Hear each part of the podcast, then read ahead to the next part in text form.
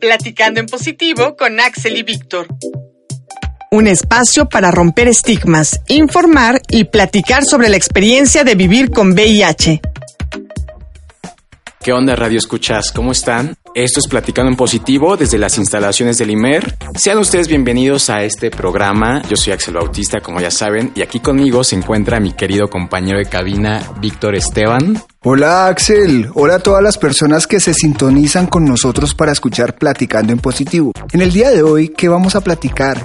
Pues este es el primer programa de una serie de episodios que vamos a tener en el marco del Día Internacional del SIDA que se conmemora el primero de diciembre, que ya es en cuatro días. Así que es un programa muy especial en el cual vamos a hablar sobre la historia del VIH en México. Para ello está aquí con nosotros Luis Manuel Arellano Delgado, quien es periodista y comunicólogo, ha colaborado en distintos medios impresos y en la agencia Notiese, eh, ha colaborado con Grupo Imagen, fue director de contenidos e información de Cadena 3 y escribe el, el blog El lado oscuro en el periódico Excelsior. Trabajó en el Centro Nacional para la Prevención y el Control del VIH-Sida en SIDA por casi siete años y hoy en día trabaja en la clínica especializada Condesa, que para aquellos radioescuchas que no la conozcan, es una de las clínicas más importantes de México y toda América Latina en atención a personas que vivimos con VIH. Luis Manuel, ¿cómo estás? Bienvenido al programa. Gracias, Axel. Gracias, Víctor. Estoy muy emocionado. Me da gusto sumarme a las opiniones ya en vivo de un programa del que yo de verdad estoy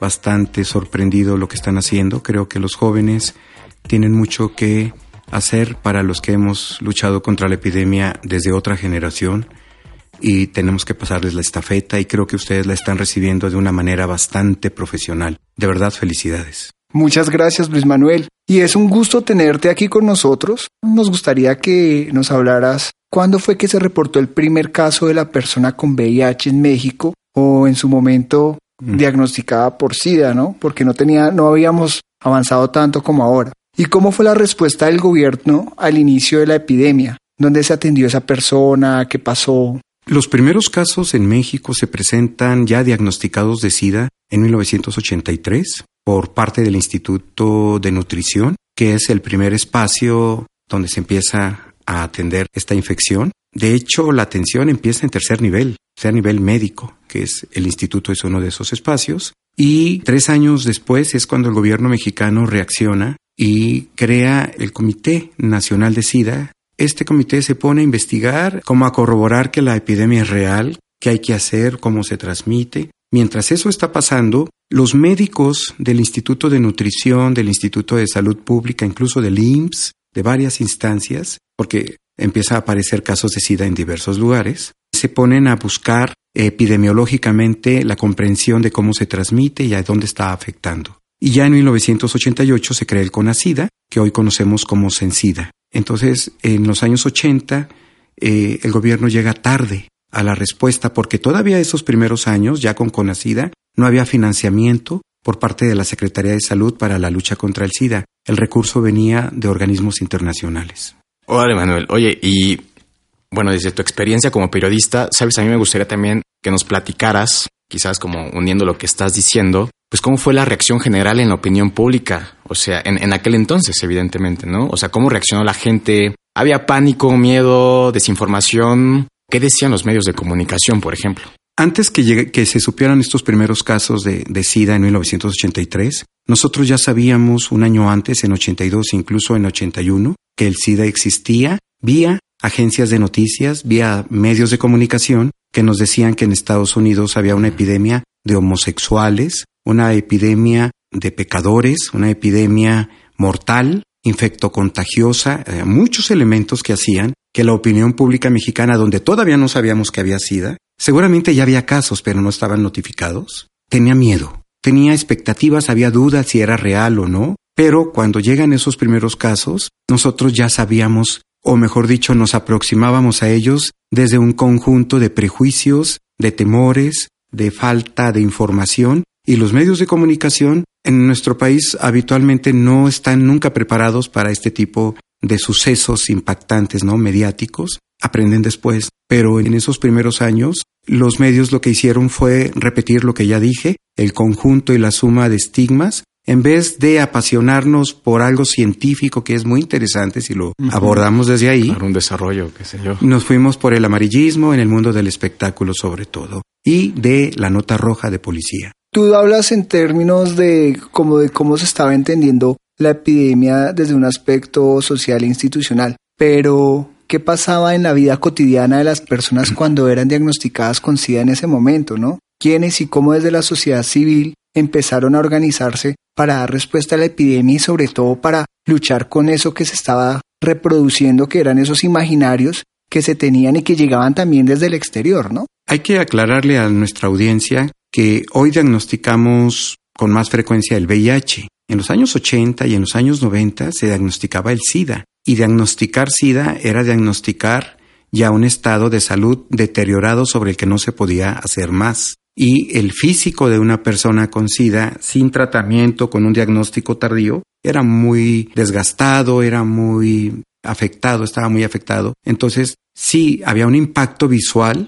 de enterarte que un conocido tuyo tenía SIDA porque lo habían diagnosticado en el hospital ya grave, ya enfermo, ya su cuerpo muy deteriorado. ¿Quiénes empiezan a, a, a contestar y, a responder? Pues la población afectada. Y la población afectada fueron los colectivos homosexuales. No hablábamos de la palabra gay en ese momento, era más fuerte decir movimiento de liberación homosexual, que es lo que sucede a principios de los años, bueno, desde finales de los años 70 y principios de los 80, y son los colectivos homosexuales que venían del trabajo eh, académico, del trabajo universitario, con un elevado nivel, pues, político y sensible. Entonces hay una respuesta muy interesante desde ahí, desde esa trinchera a la que se van sumando aliadas y aliados heterosexuales desde distintos ámbitos artísticos, intelectuales y por supuesto médicos también, ¿no? A lo largo de todos estos años, evidentemente desde tu perspectiva, ¿cómo ha evolucionado la epidemia desde sus inicios hasta la fecha? O sea, ¿han habido avances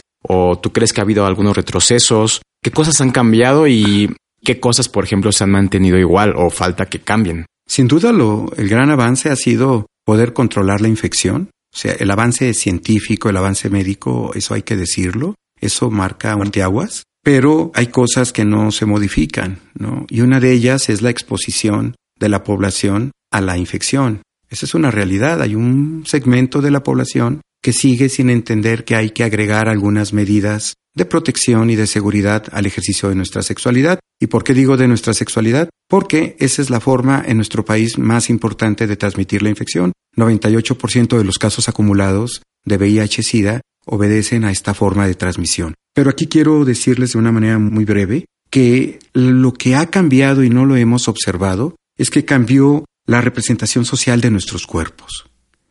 Hoy asumimos nuestros cuerpos incluso como mercancía, como identidades, como productos. En los años 80, lo digo porque lo viví, no, no mirábamos nuestros cuerpos desde esa perspectiva. Entonces, ese es un cambio interesante que tiene repercusiones, porque no permite entender la evolución de la epidemia en ese contexto externo que también la va definiendo. Mira, Luis Manuel, ya para ir cerrando, nos gustaría que nos comentaras desde tu perspectiva cómo crees que va a ser la epidemia en un futuro no tan lejano y para llegar allí, ¿qué crees que tenemos que hacer? ¿En qué crees que tenemos que trabajar? ¿Qué hay que transformar? Me parece que son muchas, no podría en este programa contestar todo lo que sé que, que va a venir, pero quiero subrayar que la epidemia no se puede explicar sin el marcaje de la industria farmacéutica. La industria farmacéutica encontró una beta en los antirretrovirales, una beta económica de millones de dólares, porque ahora, si bien los antirretrovirales ayudan a detener la infección y el daño en el sistema inmunológico, también son elementos de prevención y no solo en la población que vive con VIH, también en la población negativa. Es decir, los antirretrovirales son un negocio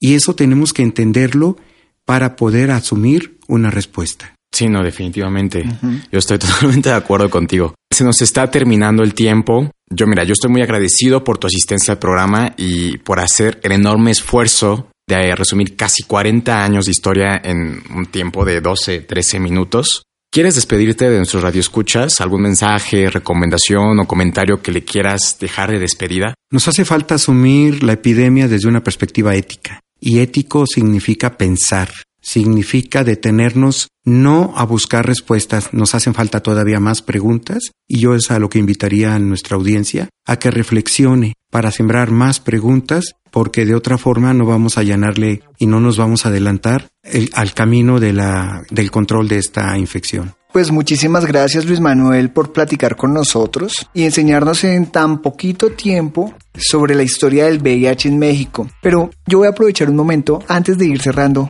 No te voy a dejar escapar en este programa porque has dicho cosas muy interesantes. Y ahorita con este último mensaje que le das a la audiencia, ¿cómo hacer para exigir, digamos, a las industrias farmacéuticas, a las agencias, que están paradas bajo un discurso en que hay que tener una posición crítica sobre las nuevas alternativas, ¿no? Como el tema de los de esa beta que tú dices que son los medicamentos, ¿no? O sea, cómo cómo digamos que es algo que nos hemos preguntado en el programa aquí entre nosotros y es cómo hacer para tomar conciencia y para que haya un mercado limpio, donde hayan agentes muy éticos, donde no se aprovechen de la infección para capitalizarse. Dices un punto importante, este, Víctor. El tema no es el VIH, el tema es todo el sistema de salud.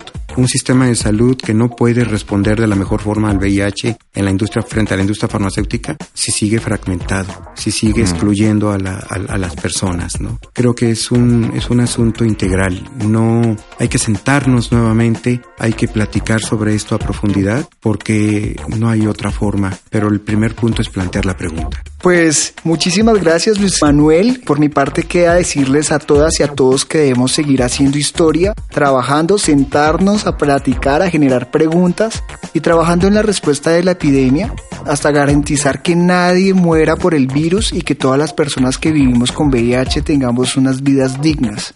No olviden seguirnos en nuestras redes sociales. Yo soy arroba Víctor raya al piso o, guion bajo Estebana. Se les quiere parceros y parceras. Chao, chao. Y bueno, pues Luis Manuel, nuevamente muchas gracias. Yo les mando un abrazo a todos, a todas y a todos los radioescuchas. Ya saben que me encuentran también en Instagram como arroba axel.autista y al programa, que espero lo sigan como arroba platicando en positivo. También ya estamos en las plataformas de Spotify y Apple Podcast. Hasta la próxima.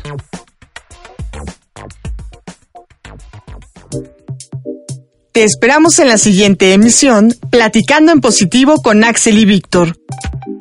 Un espacio para romper estigmas, informar y platicar sobre la experiencia de vivir con VIH.